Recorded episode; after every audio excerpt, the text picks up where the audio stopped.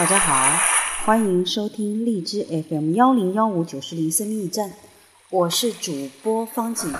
我们继天继续今今天的一月七号的心灵之约，Gary 查普曼博士所著的《心灵之约：夫妻灵修三六五》，一月七号解释自己的行为。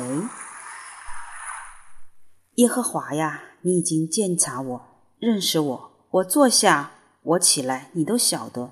你从远处知道我的意念，这样的知识奇妙，是我不能测的；至高，是我不能及的。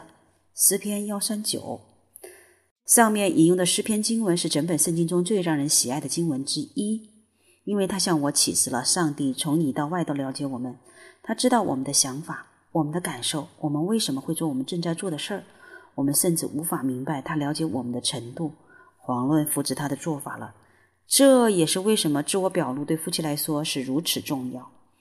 我们已经讨论过分享自己的愿望和情感，但分享我们的行为也同等重要。你的配偶能够观察到你的行为，但除非你做出解释，否则他可能无法正确解读你的行为。例如，我的妻子可能观察到，在他跟我说话时，我正在打瞌睡。如果我之后能够说“很抱歉，我一下子睡着了，因为我头疼”。刚刚吃粒吃了一粒止痛药，所以感觉很疲倦，并不是我不想听你说话，这就将会有益处。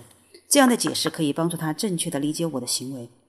事先交代一下你的行为也是有益的做法。我打算踢完球之后一回家就掀起草坪，可以吗？我爱你。这样在你去踢球的时候，他就不用整个下午都发愁草长得太长了，因为他知道你的打算。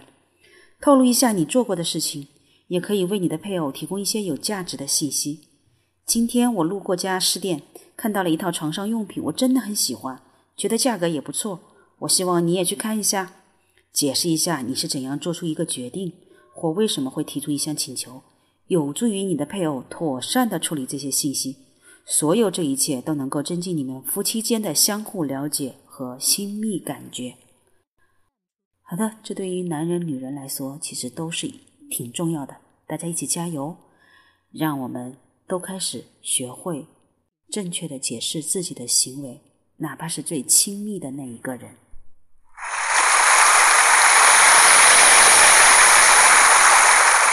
好的，一月七号解释自己的行为，我们就到这里，我们明天见。